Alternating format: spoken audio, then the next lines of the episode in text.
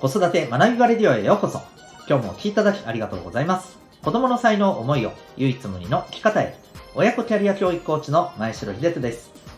指紋プロファイル、各種心理学、絵本講座、塾講師の経験を取り入れたオーダーメイドのコーチングで、お子さんが主体的に考え行動し、自身の強みを活かして成長する、そんなサポートをしております。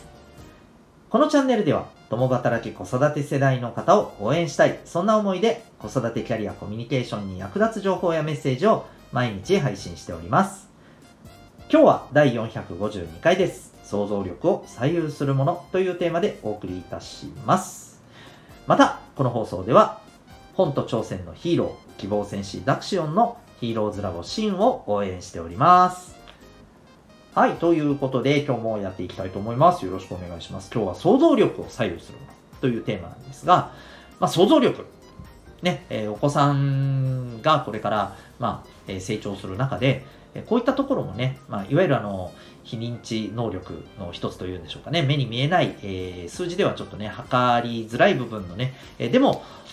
すごく大切な能力の一つになるかと思います。もちろん、この想像力って、まあまあ、あの、もともとの、まあ、資質の差っていうのもね、結構出やすい部分だなというふうに思いますが、一方で、まあそのトレーニングといいますか、えー、経験や考え方やですね、うん、日々の、まあ、過ごし方で、まあ、あの、育てる、伸ばしていくことは、十分できるものでもあると思っています。はい。まあ、あの、特にお子さんが小さい頃、えー、特にそうですよね、未就学の頃のお子さんであれば、もう、私としては一番お勧めしたいのはですね、あの、絵本の読み聞かせだったりするわけですけれども、はい。まあ、あの、もちろんね、それだけではなくて、様々な、あの、アプローチっていうのはあると思います。で、まあ、今日はですね、あの、そういった想像力に関して、まあ、それを左右する前提になるものってあるよなーっていうことを感じたえー、まあ、そんな、えー、お話をさせていただけたらと思っております。まあ、あの今、ちょっと想像力を育むというところで、お子さんに向けたっていう、あの、アプローチのこともちょこっと話しましたけど、まあ、あの今日のお話です。そうですね。お子さんだけじゃなくて大人にも言える。むしろ、ひょっとしたら大人が、まあ、考えるべきところでもあるかもしれませんね。うん。あとは、そうだな。特に思春期ですかね。まあ、自分の、なんていうのかな。考え方とか、意見とか、えー、こういったことを主張するようになってくる、え、時期のお子さんにとっても、まあ、すごく大事なポイントになるかなと思いますので、まあ、あの、ご参考になればと思います。えー、っとですね、えー、少し前のあのニュースなんですけれども、ご覧になった方いらっしゃいますかね？まあ、こういうニュースって、まあ、別にこれ今に始まったことではなくて、ちょこちょこね、あったりするんですけれど、えー、何かというと、愛知県の、えーまあ、役所の方がですね、えー、生活保護を申請しに来られた、えー、日系の外国人の女性の方にですね、えー、まあ、あの、そんなのは、まあ、できないよと、まあ、虚偽の説明をしていたと。まあ、さらには、えー、国に帰ればいいといったような、まあ、ちょっと暴言とも取れるようなですね、言葉も、えー、浴びせていた。まあ、そういうあのニュースでした。まあ、の結果としてですね、えー、まあ、この女性の方は、えー、まあ、あの、まあ、それが問題になってですね、えー、まあ、様々な、あの、支援があって、まあ、結局、あの、まあ、受給できるということになったわけではあるんですけれども、うん。で、まあ、このニュースに関するですね、まあ、この、コメントとして、まあ、第三者のね、いろんな方々のコメントの中でですね、ちょっとね、こういったようなニュアンスのね、えー、ことをおっしゃってる方が、方々かながいらっしゃる、いらっしゃったんですよね。まあまあ、どういうあの趣旨のことかっていうと、まあこのニュースだけ見たら、その、えー、大抵の人は、まあ、ね、この役所の方がすごく差別だなというふうな想像をされますよねと。でも、えーそういうことよりももっと大事なことを想像してほしいと。えー、それは、どうしてこの女性が、うん、働かずに、ね、えー、安易に生活保護を出してるのかと。うん。まあ、このきっかけは、えっ、ー、と、このパートナーの方が、まあ、えー、お仕事の中で、えー、免許ので運転をしていて、まあ、それで逮捕されたと。うんまあ、それで職を失ったということがあって、まあ、それで生活が、え、一気に苦しくなってっていうことで、まあ、生活保護という、え、まあ、あの経緯だったようなんですけども、ね、それならなんで、えーと、あなたが働けばいいだけの話で、なんで生活保護に行くんだ、うん、そこを、あの、なんていうのかな、えー、しっかりと見るべきではないかと。うん、そういうことを、あの、そういう趣旨のことをね、えー、おっしゃってる方々がいるわけですね。で、なるほどなって僕はちょっとこう見ながら、あの、思ったんですよね。ね、これまあ、ね、まあこれを聞いてどう思われるか、それぞれ、まあ皆さんあの思われることってそれぞれだと思うんですけど、僕が思ったのは、あ、なんかやっぱりこう、同じ物事を見ても、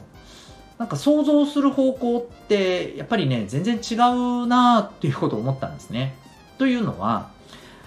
まあ、僕はこのニュースで出ている情報を僕なりにこう、えー、見てでまあいろいろ想像してみるとですね例えばお子さんもお二人いて小さいんですよね。で、えー、パートナーの方がまあまあいろいろ仕事も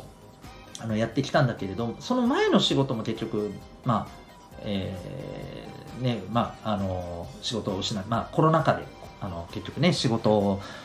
がなくなってしまったらしいんですよね。で、その後、まあ、この別の仕事をしてる中で、この今回の無免許で逮捕されたっていうところに至ったみたいなんですけども、うん。なんか思うに、まあ、なかなか仕事を探すことそのものも非常に苦労してる状況だったんじゃないかと思うんですよね。うん。で、まあ、そんな中で、まあ、夫の方がどうにかこうにか、まあ、仕事をしていて、で、え、おそらく、まあ、お子さんのことっていうのはずっと、えー、この女性の方が見てらっしゃったと思うんですよね。で、まあ、今回のことになって。で、当然、まあ、職を探さねばということにはなったんでしょうけど、きっと、まあ、夫の方にしても、この女性の方にしても、まあ、簡単に見つかる状況ではきっとなかったと。でも、そうしてる中でも、生活に必要なものはね、日々、どんどん出てくるわけじゃないですか。じゃあ、その間どうするんだっていうね、やっぱり話で、まずは生活保護をこれ申請しないことには立ち行かないと。うんまあ、そういうふうな多分結論に至ったんだと思うんですよね。うん、だからどうにかしようとはしたんだけれども、まあ、どうしようもなくなってっていうことじゃないかなと。まあ、僕はなんかこう、えー、全体的なこの女性のコメントとかも見てると、もちろんね、情報はすごく限られてますけどね、まあ、そういう想像が僕はあの出てきたんですよ。うん、ただ、ま先ほどのようなこの書簡を述べてる方は、まあ、いわゆるあのこう安易に、ね、楽をして、えー、血税でね、えー、出されたお金をあの安易にむしり取ろうとしていると。多分そういう感覚で、まあ、この女性見ている感じがするんですよね。うん。だから、いや、働きゃいいじゃん。なんで働かないんだっていう多分想像に至るんだと思うんですよ。だこれ、多分前提が違うんですよね。うん。そう。あの、まあ、これがね、いいとか悪いとかの話じゃなくて、多分前提が違うんですよね。見てるものの。前提、前提、この女性に対するあの前提が違うから、まあ、そんな風になる。で、この前提を作ってるものって、おそらく、まあ、その人の持っている価値観とか、まあ、それまでの人生の中で、うん、そうですよね、まあ、まあ、積み上げてきた考え方というか、パラダイムとか、まあ、そういったところだと思うんですよ。うん。で、やっぱりここってすごく大事だなと思っていて、その、想像力で、まあ、ある意味、こう、ものを言う、ね、えー、行動を取るわけじゃないですか。で、それって想像力次第で違ってくるわけですよね。今みたいに。で、例えば、そういう、あの、それこそ、ね、働きゃいいじゃんっていうふうに言っているような方が、じゃあ、それを見た周りの方がどう思うかとかですね。どんな影響を与えるかとか。うん。あるいは僕みたいな、えー、所感を言ってる周りがどんなふうに、えー、影響を受けるか。どんなふうに感じるか。全然またこう、波及するものも変わってくるわけじゃないで。自分の言動っていうのが、まあ、どんな風にまあ、あの周りの人との関係性っていうところにも影響してくるかっていうのがあると思うんですよね。で正直僕はやっぱりこうその前提にある価値観とかって例えば、まあ、人は一生懸命ねあのみんながみんなもちろんねいろんな人がいますからね 一概には言えないんですけどやっぱり基本的にはねそのどうにかね、えー、できる限り誠実にできる限り一生懸命できる限り周りの人に、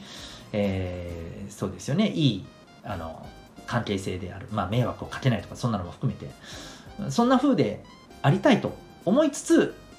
まあ、難しいところが出てきた時に人間ってやっぱり弱いですんで僕も含めて、うん、そういうところも出てくるよなっていう前提でやっぱり見ている感じがあるんですよねでやっぱりそういうところってなんか大事じゃないかなと思うんですよそういう感覚を持って想像して